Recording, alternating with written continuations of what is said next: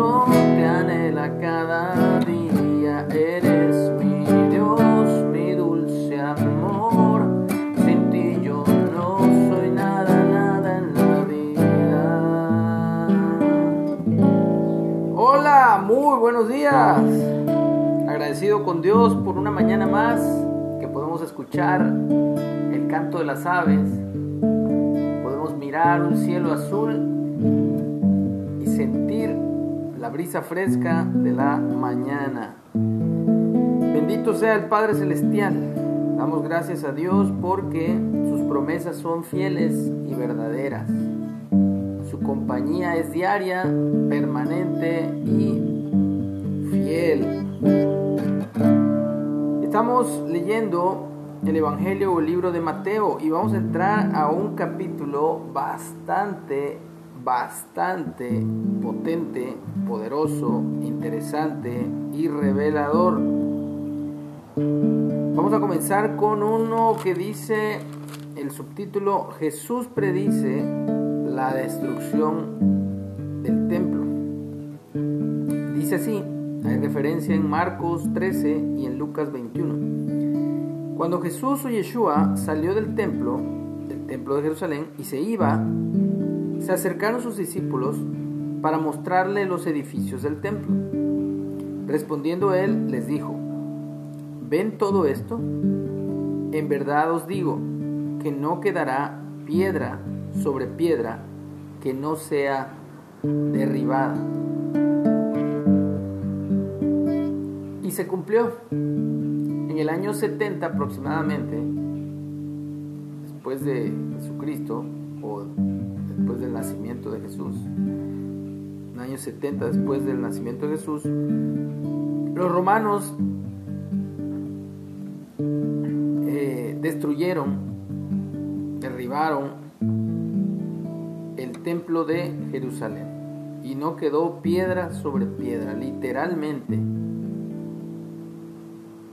no simbólicamente, literalmente. No quedó piedra sobre piedra más que un muro exterior que es el muro actual llamado el muro de los lamentos, precisamente donde judíos y cristianos, mucha gente de todo el mundo llega a Jerusalén a orar en este muro y a pedir precisamente al Dios de Israel que regrese la gloria a, eh, a esta nación, a Israel. Pero sabemos que todo tiene su tiempo, que Jesús dijo que el Padre tiene su eh, tiempo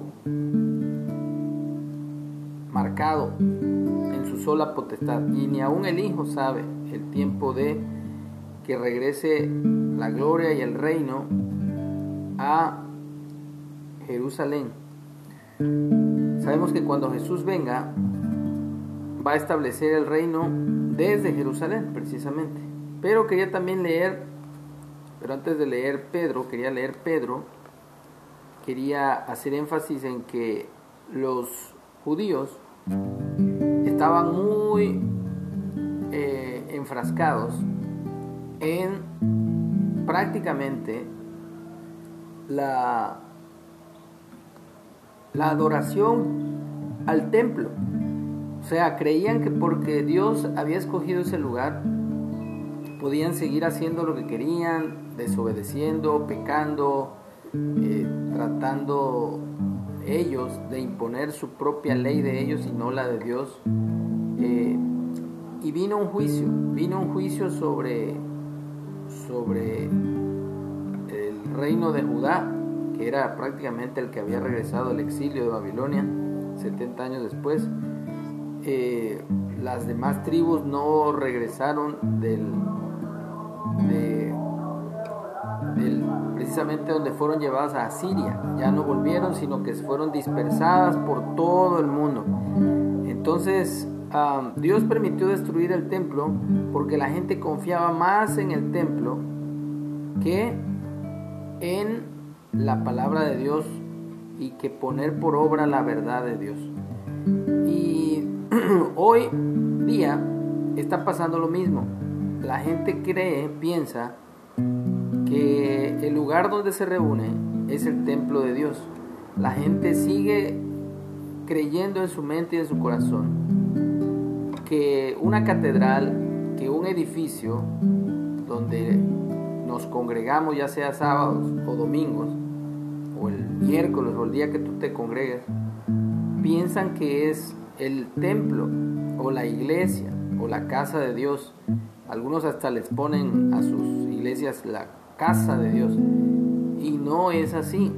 La verdad es que nuestros cuerpos son templos de Dios. Esa es la verdadera morada, el verdadero tabernáculo, que desde Génesis, desde un principio que nos crearon, Dios habitaba ahí, junto con nosotros. Y esa es la idea primordial de Dios. Y quiero leer que no nos confiemos a todo lo que hoy día existe, a como estaban confiados los judíos y fue destruido el templo por poner su confianza en el edificio. Jesús se los dijo, no quedará piedra sobre piedra, y así fue. El apóstol Pedro también nos dice, pero el día del Señor vendrá como ladrón en la noche, en lo cual los cielos pasarán con gran estruendo. Así como cuando comienzan las lluvias de mayo, antier grabé como había truenos, relámpagos y al ratito la lluvia, ¿verdad? Pero así, semejante a eso dice que va a ser el día en que el Señor regrese, en el cual los cielos pasarán con grande estruendo y los elementos, todos los elementos, ardiendo, serán deshechos. Y la tierra y las obras que en ella hay serán quemadas. Así que, ¿cuál es la recomendación del apóstol? Uno de los doce apóstoles del Cordero. Dice, puesto que todas estas cosas han de ser desechas, ¿cómo no debéis ustedes andar en santa y piadosa manera de vivir, esperando y apresurándonos para la venida de Dios, en el cual los cielos, encendiéndose, o sea, los cielos, acuérdense que son gases, la atmósfera, la estratosfera, la ionosfera, son gases, serán desechos y los elementos, siendo quemados, se fundirán. Pero nosotros esperamos, según sus promesas, cielos nuevos y tierra nueva en los cuales mora la justicia, por lo cual, oh amados, estando en espera de estas cosas, procuren con diligencia ser hallados por Él, sin mancha e irreprensibles en paz. Así que ese es el mensaje para hoy día. No confiemos en los edificios, en nuestras casas, en los mal llamados templos, porque el templo somos nosotros, hermanos, con todo el amor y el cariño de los verdaderos apóstoles como Pedro y sobre todo del Señor Jesús. No confíen en el templo, templo, templo, templo, el edificio. Confiemos en Dios, porque todo esto va a ser quemado. Todo lo que vemos, aún los cielos, van a encenderse y van a ser desechos y todos los elementos. Así que por eso cantamos, Te amo Dios, mi corazón te anhela